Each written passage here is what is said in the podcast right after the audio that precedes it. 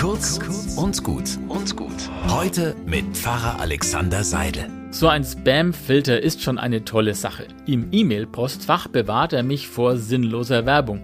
Die Mails, die mir mitteilen, ich hätte in Nigeria ein Millionenvermögen geerbt, wird genauso sicher entsorgt wie auch die Mitteilungen, wer gerade unbedingt mit mir Sex haben will. Die schlaue Software macht mir das Leben schon ein bisschen leichter. Gibt's sowas eigentlich auch für die Ohren? Das wäre doch toll.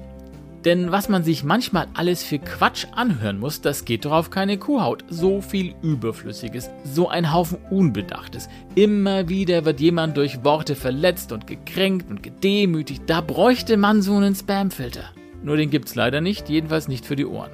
Aber uralt und bewährt ist der Spamfilter für meine Zunge. Schon vor 2000 Jahren hat der Apostel Paulus ihn ganz wunderbar programmiert oder besser gesagt formuliert. Über eure Lippen komme kein böses Wort, sondern nur ein gutes, das den, der es braucht, auferbaut und denen, die es hören, Nutzen bringt. Naja, das wäre doch schon mal ein guter Anfang. Einen guten Tag wünsche ich euch.